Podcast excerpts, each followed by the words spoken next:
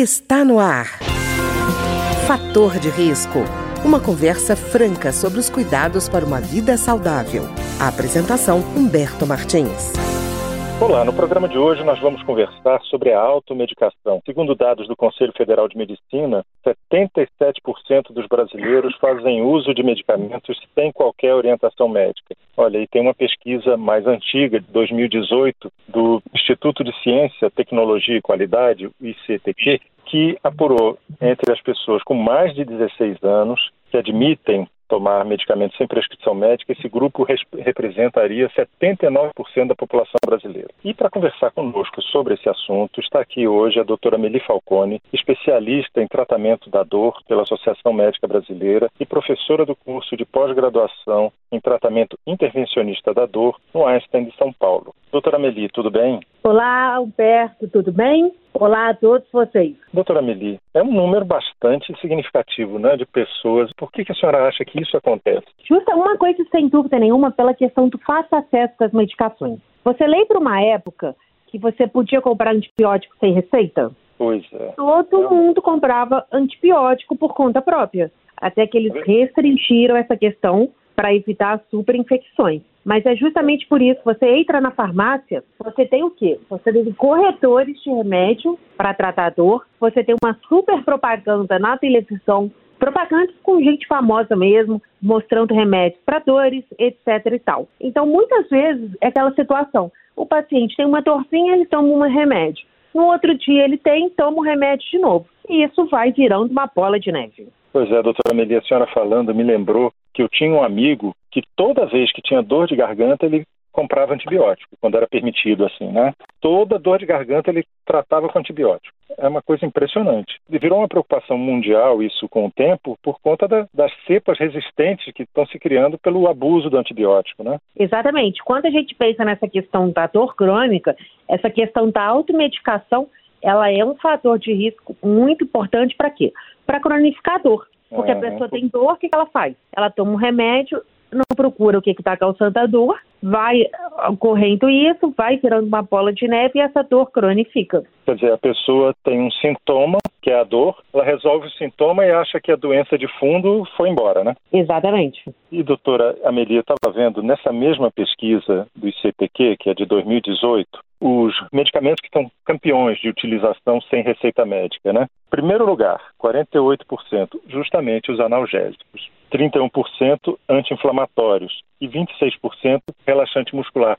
Então a gente vê que essa questão da dor e do medicamento entrando em campo aí, sem orientação médica, é uma coisa muito prevalente na sociedade, né? Muito, muito prevalente e aumentou muito durante a pandemia. Pois, é, durante a pandemia, inclusive, as pessoas evitavam hospitais, clínicas, os próprios médicos com medo de contaminação. Eu imagino que esse número do Conselho Federal de Medicina, de 77%, deve até ter crescido durante esse período, né? Exatamente, cresceu. Inclusive, o que cresceu foram justamente essa questão das medicações analgésicas. Cresceu de maneira muito exponencial, até porque ocorreu um aumento da dor crônica muito grande durante a pandemia do Covid.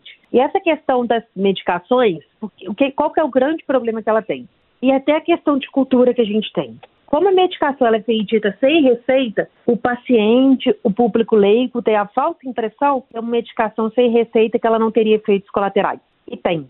É, e muitas é. vezes o problema vem, além desse paciente não tratar a dor de maneira adequada, ela vai ser exposta a uma medicação que vai trair prejuízos sérios para a saúde dela quando utilizado de maneira corriqueira. E doutora Meli, nem sempre a pessoa toma só um medicamento, né?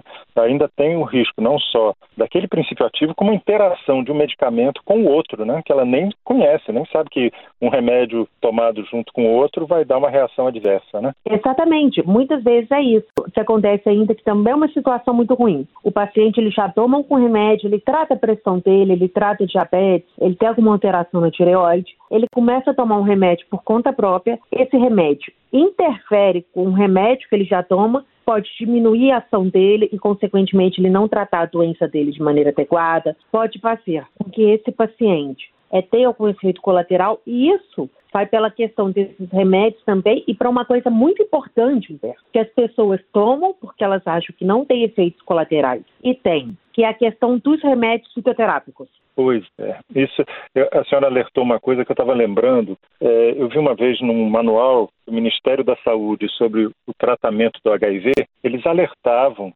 explicitamente para não tomar um determinado chá, porque ele competiria com a absorção do AZT no fígado. E dificilmente, doutora Meli, alguém chega num consultório médico e diz assim: Ah, doutor, estou tomando um chá. Ele normalmente acha, como é um chá, é natural, não preciso dizer para o médico que está tomando esse fitoterápico. Então ele vai lá e o, médico dá uma dosagem e cadê que o remédio funciona?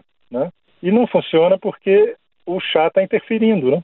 Não, exatamente. Ó, eu que pergunto para os pacientes, muitas vezes os pacientes não falam que tomam. E olha que eu pergunto, eles deixam passar despercebidos. E acontece justamente isso. Quando a gente tem essa questão de fitoterápicos, para você ter noção, tem pós-graduações em fitoterapia, justamente para as pessoas aprenderem o manejo adequado dessa questão dos remédios, porque eles são remédios como qualquer outro que têm efeitos colaterais. E o que, que acontece? As pessoas leem na internet, compram por contas próprias. Muitas vezes, para você ter a extração dos princípios ativos da planta, ela tem que estar tá preparada de uma maneira adequada ou ser ingerida de uma maneira adequada. Então, não é simplesmente o quê? Tomar aquele remédio que a gente viu que vai fazer bem. É um pouquinho mais complexo e é uma situação que a gente repara direto que as pessoas fazem abuso dessas substâncias e tem efeitos da saúde delas. Pois é, doutora Melia, a senhora falando assim, a gente ainda tem uma, um problema mais sério, né? Que é, assim, quando entra na questão da rede social, uma pessoa pode estar, vamos dizer, no sul do país e a outra do norte do país está lendo aquela informação. E às vezes o mesmo nome em localidades diferentes significam ervas diferentes. Então a pessoa acaba muito. tomando uma coisa pela outra. Muito, muito bem lembrado. Até vou fazer uma brincadeira. Qual é a maior treta que a gente tem nesse país? É macaxeira, é mandioca ou é aipim? Pois é.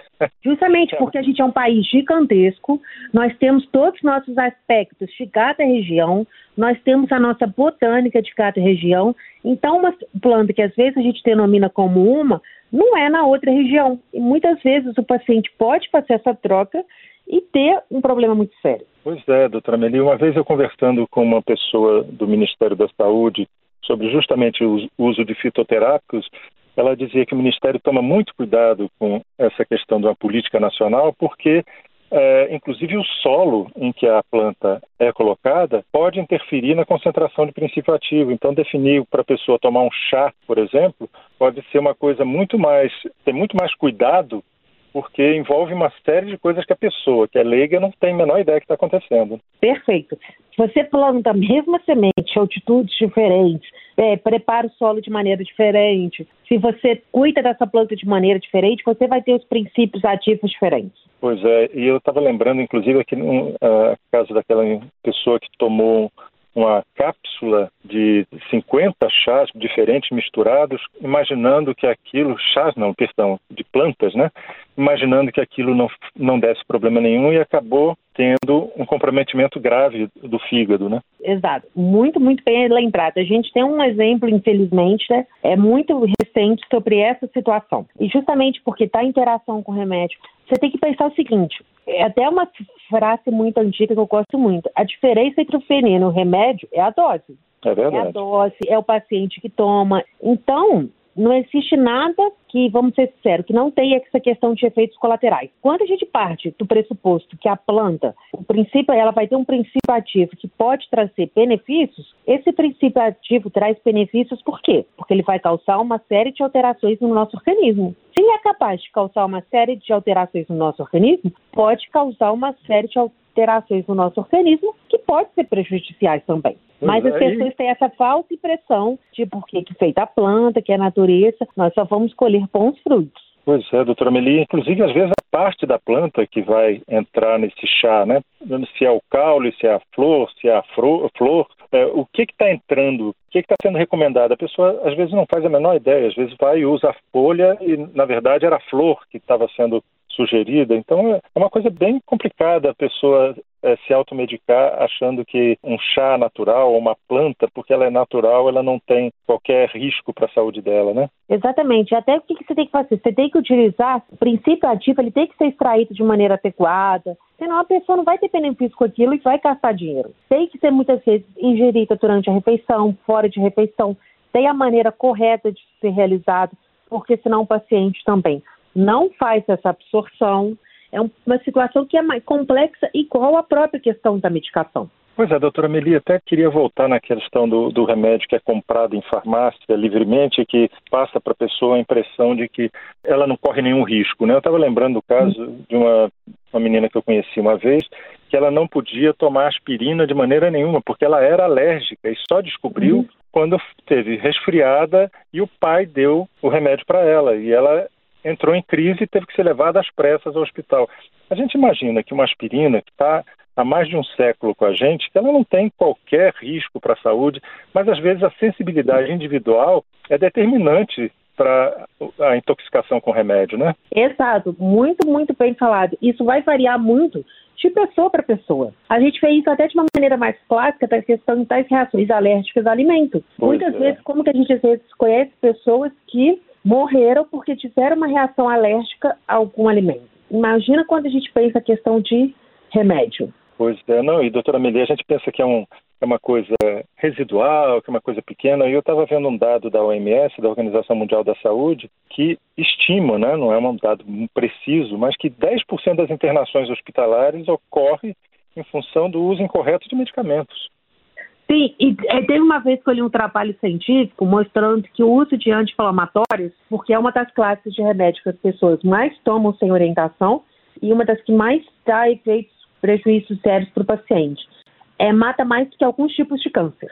Pois é, né? E a gente imaginando, a pessoa imaginando que porque é de venda livre, que ela pode usar, inclusive porque às vezes a pessoa não usa nem na dosagem recomendada, né? Ela imagina, uhum. por exemplo, que aumentando a dose vai aumentar a eficiência do remédio, não que vai se intoxicar, né? Exatamente, essa questão de principalmente anti-inflamatório ela é muito séria. E às vezes o que acontece é que os pacientes fazem o quê? Eles tomam a medicação, eles estão tomando anti-inflamatórios há um dia, aí eles vão e compram uma daquelas associações que também tem anti-inflamatória e sem querer eles vão aumentando a dose da medicação que eles estão tomando. Pois é, não, e doutora Amelie, uma vez eu ouvi de um médico dizer assim, é que ele desconfiava, ele não tinha certeza, né, de que com a proibição dos antibióticos, muita gente migrou para o anti-inflamatório como solução, né? Exatamente, porque que acontecia? Qualquer dor de garganta, febre que tinha, a pessoa tomava um antibiótico ultimamente. Você mesmo falou no início da entrevista que você tinha um amigo assim. E nem Isso. necessariamente era uma infecção bacteriana para a pessoa tomar. Essa mesma pessoa, ela mudou o hábito? Não. Ela trocou a classe de remédio. Pois ela agora é. ela toma, começou uma dorzinha, ela faz o quê? Toma um anti-inflamatório. Pois é, doutora Meli, eu estava vendo no Sistema Nacional de Informações Tóxico-Farmacológicas, né, de que maiores intoxicações eh, medicamentosas acontecem com analgésicos, antitérmicos e anti-inflamatórios. Justamente, pela disponível, né? Está disponível. E que as pessoas, infelizmente, têm essa noção de que eh, esses medicamentos só fazem o bem, não necessariamente que elas precisam ter uma dosagem, um critério para adoção desse medicamento, né? É a própria questão que a gente fala de uma medicação simples que todo mundo toma, paracetamol. O que, é que o paracetamol pode fazer? Insuficiência hepática e o paciente precisar de um transplante hepático. Pois é, e, e, pode, e ele pode ter a impressão de que esse remédio é absolutamente sem problema, sem contraindicação alguma, né? Isso, aí você vê aquela situação, o paciente toma paracetamol, aí toma uma fórmula que tem paracetamol e ele não sabe, aí toma um chá que faz uma sobrecarga hepática, toma uma cápsula para emagrecer e quando você viu, a gente sabe que acontece muitas vezes efeitos que são de, é, é, resultados que são muito ruins. Pois é, doutora Meli, mas eu vejo também que existe um, um problema social também asso, associado a isso, né? Por exemplo, uma pessoa que tem é, uma, uma situação de urgência, que não tem acesso é, veloz a um sistema público de saúde ou, ou, não consegue pagar uma consulta num, num consultório particular, ela acaba adotando solução que resolveu ou o problema dela no passado ou o problema de um amigo que é semelhante ao dela, né? Não, justamente. Isso aí, infelizmente, nós temos essa situação até pela questão da grande desigualdade social que nós temos no nosso país. Então entra muito essa questão, até da pessoa ter conhecimento que isso pode causar prejuízo para ela, porque tem muita gente que sabe e continua fazendo. Muitas vezes essas populações não têm esse conhecimento sobre essa questão da gravidade e principalmente elas não têm recurso. E é isso verdade. é uma situação que é extremamente triste. É verdade. Eu queria agradecer então a doutora Meli Falcone, especialista em tratamento da dor pela Associação Médica Brasileira e professora do curso de pós-graduação em tratamento intervencionista da dor no Einstein de São Paulo e que conversou conosco hoje sobre os riscos da automedicação. Doutora Meli, muito obrigado. É, muito obrigado, Humberto. Muito obrigada a todos vocês. Se vocês quiserem me seguir nas redes sociais, eu posto informações semanalmente sobre essa questão de cuidados que nós precisamos de ter, não só em relação à questão da dor crônica, como em relação à questão da saúde também. É só vocês procurarem no Instagram pelo meu nome, Amelie Falcone, Medicina da Dor, que vai aparecer lá. Aguardo todos vocês. O programa de hoje teve trabalhos técnicos de Ricardo Coelho. Se você tem alguma sugestão de tema ou comentário sobre o programa de hoje, basta enviar uma mensagem para o endereço eletrônico programa fator de risco, tudo junto, arroba gmail.com. Até o nosso próximo encontro. Fator de risco um programa com dicas para melhorar a saúde.